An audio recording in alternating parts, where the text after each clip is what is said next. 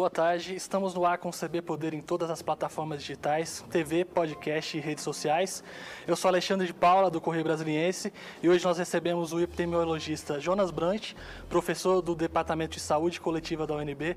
Bem-vindo, professor, muito obrigado pela, pela entrevista. O DF registrou ontem nove mortes pela Covid-19, é o pior dado até agora, num dia só. É, a gente percebe um aumento de casos. É, o que, que a que, que, se deve isso? O que, que a gente deve fazer nesse momento? Qual é a recomendação agora? Olha, a gente vê uma aceleração da epidemia. A gente chegou no momento do início do isolamento social a ter uma duplicação dessa epidemia a cada 15 dias. Hoje, já os dados já estão abaixo de 10 dias, ou seja, a epidemia não só está crescendo, como está ganhando velocidade esse crescimento. Realmente é uma situação preocupante e a gente está colhendo os resultados de um cenário de abertura em que a gente está abrindo mais a sociedade, aumentando o contato e agora a gente começa a ver a aceleração dessa epidemia. O distanciamento social tem um impacto muito grande. Isso ainda é uma questão muito importante. Né? As pessoas têm um pouco de dificuldade de entender a importância desse, dessas medidas, por que, que ela é fundamental e o que, que ela pode ajudar também.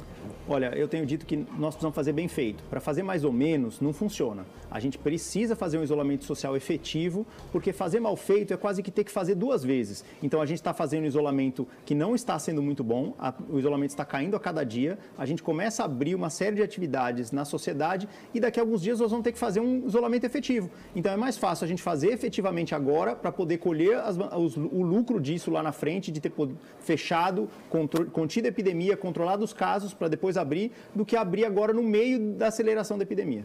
Para a pessoa que está em casa entender melhor o que a gente está falando, às vezes é difícil para quem está ali angustiado, querendo, precisando trabalhar em, algum, em alguns momentos e tudo.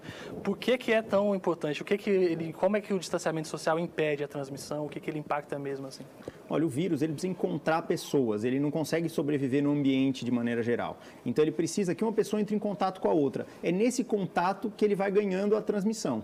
A gente tem visto que uma pessoa transmite em geral para uma ou duas pessoas. Então a gente precisa que cada pessoa com sintoma respiratório se isole e isole também os seus contatos por quê? Porque essa doença ela começa a transmitir antes do início dos sintomas. Então, a hora que eu percebi que eu estou com sintomas, eu tenho que me isolar e garantir que todas as pessoas que eu entrei em contato próximo fiquem isoladas também, porque parte delas pode já estar infectada e pode manter essa cadeia de transmissão. Professor, a gente teve alguns decretos recentes autorizando algumas atividades a mais, os shoppings vão voltar a funcionar. É, o que, que o senhor acha dessas medidas? É, já era um momento para se pensar nisso? Tem uma série de normas, é, é possível fazer isso com segurança? Olha, eu acho que a abertura, ela pode ser uma estratégia desde que eu tenha conseguido resolver alguns problemas que são anteriores. Um deles é o fortalecimento da vigilância epidemiológica. A vigilância epidemiológica é a área que busca os contatos, que junto com a atenção primária vai atrás de cada um desses casos. A gente ainda não conseguiu organizar isso no Brasil como um todo, não é só aqui em Brasília. Ainda está muito frágil e a gente precisa que essa vigilância seja muito forte. A gente tem um outro desafio, que é a área de vigilância sanitária, que é a área que vai inspecionar esses estabelecimentos, que vai garantir que eles estejam funcionando de maneira adequada.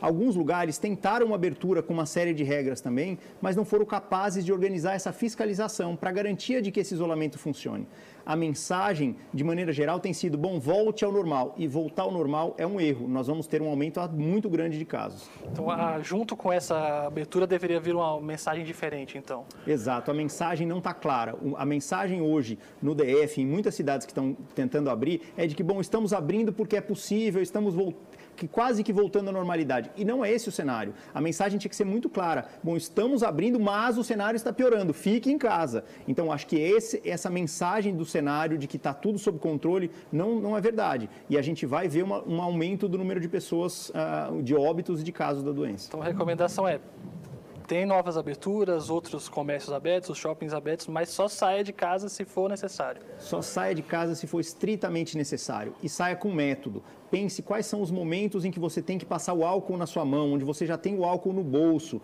onde na porta da sua casa já tem um lugar para você trocar de roupa, onde você preste atenção em cada coisa que você encosta nesse ambiente ou em qualquer pessoa que chegue perto, para que você esteja de máscara, para que você não encoste nas coisas e não leve a mão à máscara tentando é, arrumar a máscara sem ter passado a mão no álcool. São pequenas medidas, mas é com método que nós vamos conseguir evitar a contaminação da doença. Diante dessas liberações que já são uma realidade em vários setores e que vão se tornar em outros daqui a alguns dias, quais medidas também podem ser tomadas por esses estabelecimentos, pelo próprio governo na fiscalização para garantir um pouco mais de segurança? Olha, é importante que a gente consiga fazer o rastreamento de contatos. Isso ainda não está bem organizado e a gente precisa garantir que qualquer pessoa com sintoma respiratório fique em casa junto com seus contatos. Então, esse dos contatos da pessoa sintomática é um grande desafio, porque as pessoas acham, eu não estou doente, então eu posso ir trabalhar. Ou eu estou sentindo uma pequena dor de garganta e como eu tenho medo de perder o emprego, eu vou trabalhar. Essas pessoas, nós precisamos convencê-las a ficar em casa para que a gente evite o aumento da, da propagação. É importante a gente entender que o, o momento atual é de que como se o mundo tivesse virado um hospital. Eu preciso ter medidas de biossegurança. Por isso eu falo de método. Pensar o álcool gel sempre no bolso, pensar as rotinas para que eu não encoste em nada, para que eu saia de casa com uma estratégia, com um objetivo claro de comprar as coisas que eu preciso e eu volte sem, sem me infectar com a doença. Essas mudanças sanitárias que o senhor citou, esses cuidados que a gente passa a ter nesse momento, o senhor acha que é uma tendência que eles se tornem mais fortes depois que a gente conseguir é, controlar a pandemia? Algum, alguns desses métodos a gente vai ter que adotar para nossas vidas? Sem dúvida dúvida nenhuma, isso vai passar a ser parte da nossa rotina. Um exemplo simples: o brasileiro, de maneira geral, ele ia trabalhar com sintomas gripais leves. Ele não via isso como um problema. Hoje, isso é um problema e a gente vai ter que passar a incorporar isso na nossa rotina, não só agora, porque muita gente ainda não se infectou. Então, mesmo depois, quando a gente consiga controlar essa epidemia, como é o cenário de alguns países que estão conseguindo, com uma boa busca de contatos, controlar, a hora que ele começa a abrir a sociedade novamente, se ela não incorpora esse tipo de hábito, ele volta a ter surtos da doença. Quais desses hábitos você poderia citar que você acha que vão ficar mais, mais constantes para a gente? Por exemplo, nesse, nesse momento, o uso de máscara. No, no, caso de quando eu tenho uma síndrome respiratória, eu usar máscara, porque o uso da máscara evita que eu transmita para outras pessoas essa doença. O ficar em casa quando eu sinto qualquer sintoma respiratório. Cada vez mais a gente percebe que muitas das tarefas podem ser feitas em home office. Não estou dizendo que todas, mas muitas podem ser feitas em home office. Então, essas tarefas devem ser feitas em home office para que a gente evite o contato com outras pessoas quando eu estou com síndrome gripal. Para a gente ajudar mais ainda quem está em casa, você citou esses métodos que, que podem ser usados. A gente pode detalhar um pouco mais como que a pessoa pode se proteger no, no momento ela precisar sair de casa, alguém que precise trabalhar nesse momento também. Algumas pessoas estão em, em serviços essenciais que precisam continuar se deslocando para o trabalho. O que, que pode ser feito? Olha, basicamente o vírus se aproveita das coisas que a gente toca, se contamina, ou de outra pessoa que está falando perto da gente sem máscara. Então acho que esse é um exemplo interessante. Quando as, muitas pessoas tiram a máscara para poder falar, porque estão tendo dificuldade de se comunicar, é justamente nessa hora que o vírus sai da, da nossa boca e contamina as outras pessoas e o ambiente. Então, ao falar é importante usar máscara. É importante que a gente perceba aonde a nossa mão está tocando. Sempre que eu tocar alguma coisa, eu tenho que desinfetar minha mão para poder novamente garantir que ela não se contaminou e não contamine a minha roupa e outras coisas. Então, é olhar a nossa rotina para perceber esses pontos críticos. É perceber aonde eu preciso ter água sanitária diluída, onde eu preciso ter álcool gel, porque é nessa hora que eu chego em casa e não encontro álcool, não encontro alguma coisa que eu vou tocar em coisas desnecessárias, eu vou acabar encostando em coisas e vou transmitir para minha família.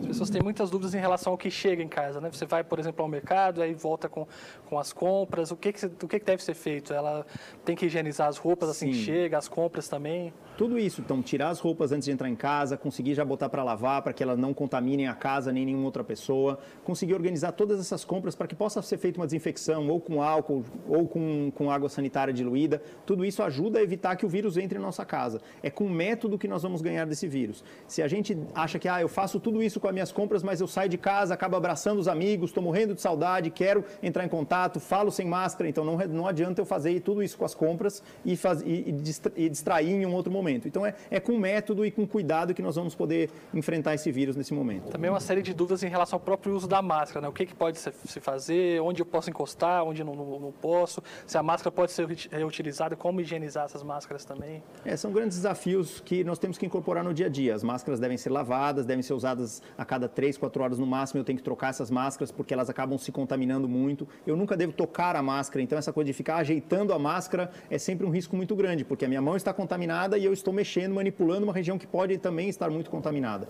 Então, o álcool gel antes e depois e sempre tirar pelas orelhas, ou enfim, não encostar nessa parte que pode estar mais contaminada. Voltando à questão da, da liberação das atividades e, e de, de, toda essa análise do cenário, é muito importante estar atento o tempo inteiro, né? os, os governos, os pesquisadores. É, é necessário reavaliar constantemente essas medidas? Olha, o O, quando a gente faz um plano de enfrentamento de epidemia, a gente pensa em classificá-la em fases. A Universidade de Brasília, por exemplo, quando fez o seu plano para a pandemia, pensou em várias fases e subfases, porque cada momento da epidemia me permite reorganizar uma série de ações. Elas têm que mudar durante a epidemia. Por exemplo, o cenário que Brasília está vivendo, que é o início da epidemia, permite uma série de ações de contenção do ponto de vista de busca de contatos que é, é fundamental para tentar evitar que essa epidemia cresça. Num cenário futuro, quando os leitos começarem a, a ser uh, exauridos, nós vamos ter que adotar outras medidas de contenção da epidemia. Então, em cada fase da epidemia, as medidas de enfrentamento são diferentes e as medidas na nossa casa também são, para que a gente se organize também para fazer parte dessas fases que o governo está tentando coordenar. O reflexo do que começa a ser feito agora, o que foi feito, demora um tempo, né? Em quanto tempo a gente vê o diagnóstico disso? Olha, em geral, a epidemia, tem, o vírus tem se mostrado quando ele infecta a pessoa, ele vai ter um período de incubação de 4 a 6 dias. Então, em geral, a gente vai perceber isso uma, duas semanas depois. Então, agora a gente está colhendo os casos que se contaminaram há uma, duas semanas atrás, que estão chegando na UTI, estão vindo a óbito, porque justamente essa, essa sequência de eventos é, da transmissão. Em comparação com outras unidades da federação, o DF ainda tem números mais controlados. Né? A taxa de, de mortalidade por 100 mil habitantes nacional é de 10,8, se eu não me engano, e a do DF é de 3 por volta de 3. A que, que se deve esses números mais controlados até agora? Olha, provavelmente é o fato de que a gente fez um, um, umas medidas de isolamento foram bem oportunas e que nós temos uma comunidade de funcionalismo público que permitiu esse isolamento social logo no início, que era justamente o grupo que estava, é, que trouxe a doença para Brasília. Então, nesse sentido, a gente conseguiu adotar medidas oportunas. O problema é que nós não estamos conseguindo fortalecer as ações de vigilância na mesma velocidade que nós estamos reabrindo o comércio. E isso vai perder a nossa janela de oportunidade. Nós temos uma oportunidade em Brasília de conter a transmissão e nós estamos jogando ela fora para ficarmos iguais a outras capitais que estão num cenário epidêmico já de sobrecarga em toda a sua rede de saúde. Então, o que, que você deveria fazer agora para manter do jeito que, que nós conseguimos até agora? Eu entendo que a gente deveria fortalecer muito a busca de contatos. A gente ainda não vê esses dados. O próprio cenário do Distrito Federal tirar dos seus relatórios diários o número de leitos ocupados por pacientes de Covid, porque é um dado que muda muito e eles estão tendo dificuldade de manter essa atualização, sugere que ainda não, nós não temos uma vigilância preparada. Nós não temos dados de, por exemplo, quantos contatos estão sendo monitorados por dia, quantos contatos desses nós estamos perdendo o monitoramento. É nessa informação que nós deveríamos estar nos enfocando agora. São os, os, as metas operacionais para que a gente veja veja se está realmente funcionando as ações, para que aí a gente possa abrir as atividades. A gente deveria estar fortalecendo muito a vigilância sanitária para que ela pudesse fazer a fiscalização e orientação desse comércio que está abrindo agora não vi dados sobre isso, não tem dados públicos sobre essa informação. Então, acho que ainda não é o momento de abrir o comércio sem mostrar e sem organizar toda essa estratégia de vigilância que se faz necessária para que o comércio possa abrir. Antes de começar o programa, o senhor estava falando um pouco dessa busca ativa por casos, que hoje a gente tem uma busca que é mais passiva, né? As pessoas estão com sintomas, estão doentes, elas chegam até o sistema e o ideal seria uma busca ativa. Como é que isso poderia acontecer? Como é que foi feito em outros países que, que é, Outros isso? países que conseguiram ter um enfrentamento melhor da doença inverteram essa lógica. Não é uma lógica onde o posto de saúde está esperando a pessoa com síndrome respiratória vir buscar atendimento. É, a partir de cada caso desse, eu vou atrás de todos os possíveis contatos e vou tentar localizar essas pessoas. Então a gente chama de vigilância passiva e vigilância ativa. A gente precisa inverter a lógica. Hoje a lógica em Brasília e na maioria do Brasil é de uma vigilância passiva, onde eu espero que aquele sintomático respiratório venha buscar atendimento. E eu preciso inverter esse processo. Eu preciso ir atrás de cada um desses casos, porque cada um que eu perco é um aumento dessa transmissão. Por que, que a gente adotou esse método de vigilância passiva? É algum, alguma característica do, do país, algo nesse sentido? No sentido, é, é a principal vigilância que, que, que se organiza na maioria dos países. Ela é a base da vigilância. Acontece que num cenário de emergência eu devo alterar esse processo de trabalho. Acontece que no Brasil nós estamos gastando muita energia em debates políticos e não enfocando em método, em estratégia para enfrentar o vírus. Então, eu acho que esse tem sido um dos grandes problemas do, do Brasil, é a falta de foco no que é importante em cada momento. Então, a gente está discutindo coisas que não vão, não vão impactar diretamente no controle da epidemia nesse momento. Professor, pelas projeções, é possível prever quando vai ser o pico da doença no DF? Quantos casos vão ter nesse momento? Assim? Olha, é difícil a gente prever um pico porque depende das ações que a gente adotar. É, algumas modelagens sugerem que o pico da epidemia, se nós tivéssemos mantido o cenário de duas, três semanas atrás, seria um pico provavelmente ao redor de julho, final de julho. No entanto, nós estamos abrindo as atividades. Isso quer dizer que a transmissão vai aumentar e possivelmente o pico é antecipado e ele fica um pico maior. Então, esse é um risco que nós temos, mas aí a gente tem que imaginar que se isso começar a ocorrer, é muito provável que nós tenhamos que fazer o lockdown. E aí se a gente fizer o lockdown, a gente empurra novamente o pico para frente. Então é difícil dizer exatamente quando vai ocorrer esse pico da epidemia. O que é importante a gente entender é que a maioria das pessoas não teve contato com o vírus. Hoje, por exemplo, os dados da cidade de São Paulo, que é uma das cidades com maior número de casos, tem 5% das pessoas que tiveram contato com o vírus. Isso quer dizer que a gente já tem uma massa de pessoas, um volume muito grande que não teve contato. Então, o foco não deve ser no pico da epidemia, e sim o foco deve ser em conter a epidemia, porque é esse que pode nos garantir que a gente conteve o vírus, a gente está rastreando ele, sabe onde ele está e, e, pode permitir que a sociedade volte às suas atividades, garantindo uma boa vigilância e sabendo onde esse vírus está circulando. Esse pico veio mudando né, ao longo da, da, da epidemia. No começo tinha uma estimativa para abril e depois foram se alterando. Isso também é resultado das medidas que foram feitas? Essa... Sem dúvida, as medidas de isolamento que o Brasil vem adotando vem conseguindo empurrar essa, essa curva e fazer com que a inclinação dela seja muito menor. A gente viu que o, a transmissão desse vírus no início, ela era de mais de um caso, transmitia para mais de, um, de duas pessoas. Hoje a gente vem conseguindo conter essa transmissão, mas ainda é pouco para que a gente possa realmente reduzir o número de casos a ponto da vigilância ter controle da epidemia. A gente precisa reduzir muito e para reduzir muito, somente com isolamento social. Outra questão muito importante é a capacidade do sistema de saúde de receber essas pessoas todas ao mesmo tempo, a capacidade de leitos. Como é que você avalia essa capacidade aqui no Distrito Federal hoje? Olha, o Distrito Federal vem prometendo uma estruturação de hospital de campanha que permita até 800 leitos. No entanto, é, acredito que isso é muito difícil. Por que, que eu acredito que é muito difícil? Porque não há insumos disponíveis no mercado. Não é só no mercado de Brasília ou do Brasil, é no mundo inteiro. Hoje nós estamos vendo falta de insumos para fazer o próprio PCR, que é o principal teste diagnóstico que Brasília vinha conseguindo fazer muito bem. Então, acredito que a, a estruturação de um hospital de campanha não vai ser uma, uma, uma um desafio fácil. Nós não vamos ter os equipamentos para montar nesse, nesses leitos. E nós não vamos ter uma coisa que é mais difícil, que não consegue se fabricar, que são profissionais de saúde. Os mesmos profissionais de saúde que já existiam são os mesmos hoje, que nós não tínhamos capacidade suficiente no país. Então, a hora que a gente aumenta 800 leitos, ou seja, quadruplica a quantidade de leitos de UTI no Distrito Federal, eu não tenho quatro vezes mais profissionais. Eu não tenho profissionais de outros lugares para buscar, porque todos os lugares estão contratando profissionais nesse momento. Então, acredito que nós não deveríamos, no Distrito Federal, contar com esses 800 leitos, porque é muito pouco provável que a gente consiga tê-los a tempo dessa epidemia. Você citou também antes da, do, do, programa que é diferente você ter o recurso para investir ou ter a vontade de fazer e, de fato, colocar em prática. Né? Essa, essa é um pouco a questão que você está citando. Exato. Nós temos visto vários, inclusive projetos de pesquisa na Universidade de Brasília, que tem recurso para comprar o teste diagnóstico, para poder fazer inquéritos, para poder levantar mais informação, mas não está disponível no mercado. A gente tem visto o desafio dos equipamentos de proteção individual o Brasil não produz esses equipamentos ou esses insumos de laboratório. Ao não produzir, nós temos que importar. Quem está pagando mais no mercado internacional hoje, por exemplo, são os Estados Unidos. E ele compra e a gente não tem acesso. Então, isso vai acontecer com uma série de insumos que são essenciais para a ampliação desses leitos. E é difícil combater essas questões comerciais, principalmente, né? Como lidar com isso? A única forma, nesse momento que nós não investimos de maneira estratégica lá atrás em pesquisa e desenvolvimento de tecnologia nacional, agora nós estamos pagando o preço disso. E vamos ter que aprender para no futuro não, não ficar num cenário tão desafiador como esse. Mas o que a gente pode fazer agora é esperar essa epidemia, conter ela agora, garantir que a gente tenha ela em nível controlado, esperar a epidemia passar nos grandes, nos países com, com poder econômico, esperar o mercado se restabelecer para que a gente possa se reorganizar. A melhor forma agora, a única medida hoje é o isolamento social. A gente vai ter mais dificuldade do que os países mais ricos, mais desenvolvidos. Sem dúvida nenhuma. A gente teve uma vantagem de que a epidemia chegou depois aqui. Ela saiu da Ásia, ela foi para a Europa, ela foi para os Estados Unidos e agora ela chega na América do Sul.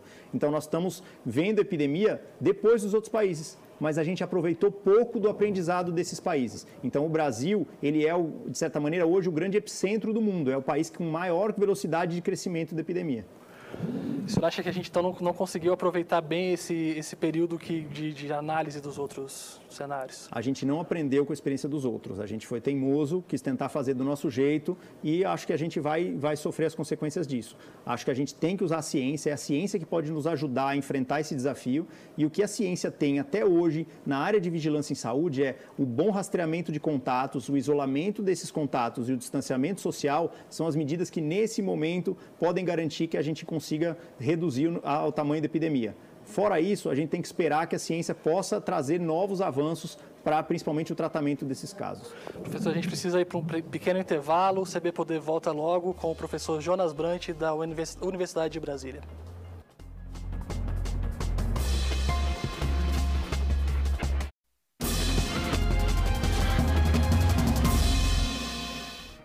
A gente volta agora com o segundo bloco do CB Poder, que hoje recebe o professor do Departamento de Saúde Coletiva da UNB, Jonas Branch, epidemiologista. Professor, antes do intervalo, a gente estava falando sobre a importância da ciência nesses momentos.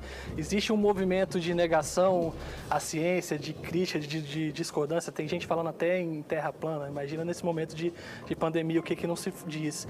É, qual, o que, que levou a isso e qual o custo que isso tem para a gente num momento como esse?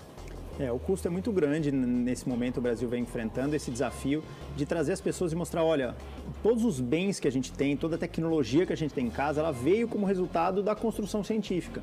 Então negar isso é muito triste. Então acho que temos um desafio de tentar mostrar para essas pessoas de que a racionalidade, a evidência científica são as são, é o método que nos permitiu desenvolver a sociedade que nós temos hoje. E que a gente negar isso vai nos fazer entrar num cenário uh, caótico de sociedade.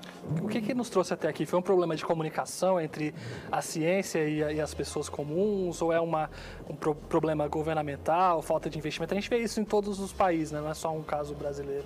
É muito difícil. Eu acho que uma série de pesquisadores estão da área de sociologia estão tentando entender o que, que aconteceu, como é que, como é que nós chegamos nesse cenário tão ah, triste, né? não só no Brasil, como em vários países do mundo. Acho que cada vez mais a sociedade vem se organizando para reconstruir um, um, entendimento social de que a gente precisa conviver e precisa construir hábitos saudáveis de convivência. E acho que a Covid nos traz esse desafio de, nos, na nossa comunidade, entender como ela se organiza, quem são os grupos na nossa quadra, no nosso bairro, para que a gente possa lá enfrentar esse vírus. É no, na escala local que esse vírus é enfrentado, não é só na escala nacional. Na escala nacional, a gente precisaria de apoio, precisaria de uma série de políticas públicas que, nesse momento, nós não vamos conseguir. Não está sendo possível chegar a consensos na, na, escala nacional. Mas a epidemia, no nível local, ela é concreta e os municípios podem se enfrentar bem esse vírus. Sei que provavelmente tem alguém assistindo a gente agora que não acredita no, no vírus, que pode ter alguma teoria conspiratória ou que tem dificuldade de ver de fato a epidemia como está acontecendo, talvez por não ter um caso próximo ainda, por, por não ter passado por uma experiência assim. De que maneira a gente pode dizer para essa pessoa que está assistindo a gente agora e não tem dimensão ainda do que é, do do que, que é a Covid-19, do que, que é que a gente está enfrentando. É, a gente viu já histórias do próprio presidente americano, só percebeu a gravidade quando ele percebeu amigos do bairro dele de infância morrendo de Covid. Eu acho que o cenário é parecido no Brasil.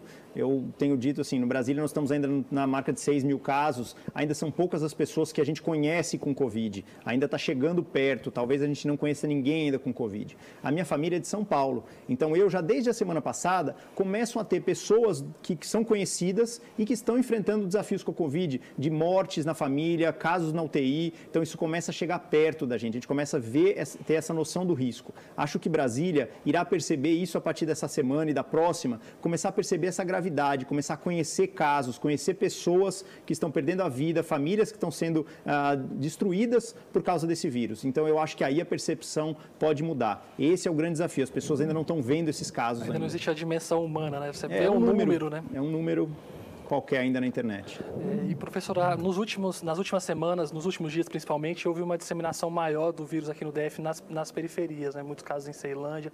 É, a que, que se deve isso e, e, qual o impacto que isso pode ter também no controle da, da, epidemia como um todo? Olha, esse vírus ele entrou no Distrito Federal, assim como na maioria dos países, a partir das pessoas que tinham condições de viagem internacional. Então, um grupo de classe alta ele depois começa a ser transmitido a partir daí para os meios, para os ambientes de trabalho, para as pessoas que convivem e começa a chegar agora na, nas cidades satélites do Distrito Federal. Qual que é o grande desafio? Essas cidades têm uma infraestrutura menor em geral, são habitações menores, com uma estrutura às vezes precária e com muitas pessoas dentro. Então isso nos coloca no cenário de, do vírus encontrar um ambiente mais fértil para se transmitir. O que, que a gente pode fazer num cenário como esse? Tentar garantir o isolamento das pessoas, o isolamento desses grupos onde o vírus chegou, para que ele não saia dali. Por isso é importante a cobrança das medidas de apoio social, porque são essas medidas de apoio social que podem garantir que essas pessoas fiquem em casa.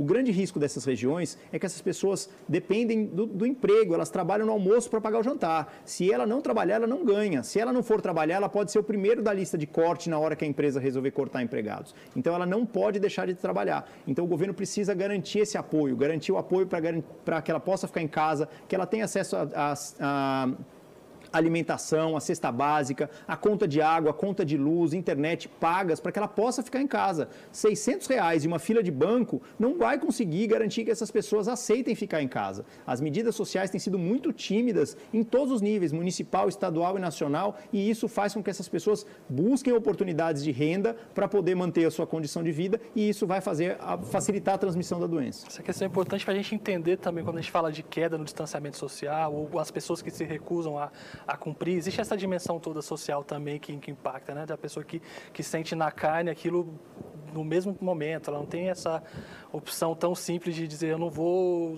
não vou, não vou sair de casa porque se ela não for, ela não consegue pagar o aluguel. Se ela não for, ela não consegue pagar a conta de água e de luz, ou da própria internet, que é o que vem mantendo muitas pessoas em casa. Então, são dimensões que o governo precisa entender e atuar de maneira efetiva para garantir que essas condições mínimas de, de vida estejam garantidas para que ela possa ficar em casa, porque senão ela vai sair em busca de condições financeiras. Só pensando na, na produção da vacina, há diversos estudos no mundo tentando buscar uma vacina, fazendo testes. Em que pé que isso, que isso está?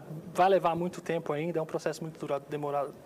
Ele é um processo muito? demorado. A gente uh, vai demorar para a gente ver uma vacina, porque a partir do momento que eu encontro uma, um, uma, vacina, eu tenho que testar ela em animais, eu tenho que testar ela em humanos, eu tenho que depois ampliar a escala para ver se elas não têm nenhum efeito colateral, para depois eu poder colocar em, em, produção em larga escala e mesmo assim a produção em larga escala vai suprir outros grupos antes de chegar no Brasil. O Brasil não sentou na mesa com a OMS para garantir esse acordo de produção de vacina. Ele não entrou nessa cooperação internacional. Ele não tem capital suficiente para comprar a vacina. Então, provavelmente, a gente vai ser dos últimos países a ter acesso. E aí, vamos pensar que demora muito tempo, então isso só pensando no ano que vem. Eu não posso esperar o ano que vem para adotar medidas efetivas de enfrentamento da epidemia. E quais são essas medidas efetivas nesse momento? É a busca de contatos, o isolamento de contatos de pessoas com síndrome respiratória e é o, o distanciamento social. São essas medidas que vão garantir que a gente possa enfrentar o vírus. Esperar pela vacina, eu acho que não é a melhor medida nesse momento. Ter essa visão milagrosa de que a vacina vai chegar e resolver tudo com um passe de mágica,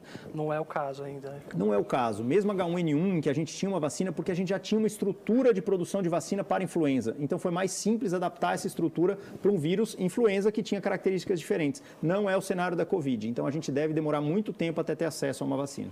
Também tem se discutido muito o uso de medicamentos, não existe uma medicação específica. Né? Como é que se impacta no, no isso é interessante. Por quê? Porque como a gente não tem uma medicação efetiva para o Covid, a estratégia foi, bom, vou buscar todas as drogas que nós já conhecemos, já conhecemos os efeitos colaterais dela e vamos testar, ver se ela é efetiva com a Covid. O primeiro teste é em laboratório. Bom, em laboratório ela mata o vírus, então vamos ver se em condições de, de tratamento das pessoas ela é efetiva. Só que a gente enroscou na primeira delas, que foi a hidroxicloroquina, que já tem vários artigos mostrando que ela não tem contribuição. Então vamos passar para as próximas. Nós estamos parados na primeira ainda. A gente tem que testar dezenas dela até poder encontrar uma que possa contribuir no tratamento. E nós estamos gastando tempo e energia que deveria ser dedicada a discutir o que o governo está fazendo de medida social, o que o governo está fazendo para fortalecer a vigilância sanitária, a vigilância epidemiológica, e a gente está gastando discutindo a droga que já se provou que não tem eficácia. Então vamos buscar uma outra droga e vamos tentar continuar essa busca por um tratamento efetivo que possa salvar a vida das pessoas que estão na UTI nesse momento. Professor, acho que é uma pergunta que todo mundo em casa se faz e talvez seja a pergunta mais difícil de responder quando a gente vai conseguir ter uma situação de mais normalidade, voltar a fazer algumas coisas que a gente fazia antes e não pode fazer hoje. Dá para pensar, para sonhar com alguma estimativa? Olha, eu, eu comentei isso antes, ou seja, se a gente fizer bem feito o trabalho, talvez a gente consiga voltar mais rápido. Então, se a gente realmente conseguir fazer um distanciamento social efetivo, conseguir rastrear essas cadeias de transmissão, isolar essas cadeias de transmissão da doença, ou seja, isolar cada contato de pessoa sintomática, e a gente pode ter um número de casos que nos permita voltar a uma série de atividades. Não é o cenário atual. A epidemia está acelerando e cada vez mais rápido o crescimento. Então, não é o cenário atual. E isso vai nos fazer a ir para um lockdown futuro, o que é muito ruim, porque vai fazer com que demore mais para que a gente volte à normalidade lá na frente. Acho que é difícil prever esse cenário de retorno num cenário em que a gente não enxerga a realidade que está na nossa frente. Se a gente enxergar ela, enfrentar ela de cabeça erguida, entendendo que nós vamos ter que adotar medidas sérias de apoio social, medidas sérias de, de busca de contatos, medidas sérias de apoio para que essas pessoas possam ficar isoladas, a gente não fizer isso, a gente não vai conseguir retornar rápido. Quais fatores fazem com que essa epidemia seja mais, mais grave do que, a, do que as outras, comparando com a H1N1 ou comparando mesmo com a epidemia de dengue que a gente tem todos os anos? O que, que, que provoca esse caos tão grande? O que, que faz com que seja muito mais grave do que essas outras questões? São dois fatores. Isso, essa pergunta é muito interessante, porque são dois fatores que estão fazendo a gente, é, de certa forma, perder feio para essa doença. Um deles é que essa doença ela transmite mais rápido, ela tem um, um R0, né? ela consegue encontrar um, uma pessoa, consegue transmitir para duas ou três pessoas a doença. Algumas pessoas transmitem para dezenas. Então, esse vírus ele transmite mais rápido do, do que outras doenças. A outra coisa é que esse vírus por ser de transmissão respiratória, ele vai se mantendo essa cadeia de transmissão e vai ganhando velocidade essa transmissão. A outra coisa é que a letalidade dele é um pouco maior do que a da dengue e da influenza. Ele é de 1% ao invés de 0,1, 10 vezes maior, mas, mas ainda é uma letalidade baixa. Mas esses dois fatores estão nos fazendo sofrer na frente desse vírus. Agora, o que, que eu acho que é interessante entender é que nós temos outros vírus com letalidades centenas de vezes maiores que eles. Nós temos o ebola, por exemplo, que tem uma letalidade muito maior. Nós temos, por exemplo, o sarampo, que tem uma transmissibilidade muito maior. Então, esse vírus, alguns cientistas vêm colocando ele é, em destaque no sentido de que, olha, nós temos que aprender com o cenário que a gente está vivendo, porque esse cenário é um cenário leve. Esse vírus não é o pior dos vírus que a gente pode encontrar pela frente. Ele é simplesmente um chacoalhão para que a nossa sociedade entenda que ou a gente investe em políticas sérias de acesso à saúde e de vigilância, ou nós vamos ter cenários como esse no futuro. Nós precisamos de uma sociedade mais sustentável. Então eu acho que eu entendo que esse vírus ele traz essa mensagem e eu espero que a nossa sociedade seja capaz de perceber isso. Ele tem uma baixa letalidade e uma, e uma transmissibilidade baixa comparado a outros vírus. Então a gente espera que isso sirva de lição. Professor, muito obrigado pela entrevista. O CB Poder de hoje recebeu o professor Jonas Brant, do Departamento de Saúde Coletiva da UNB. A gente volta na próxima. Tchau.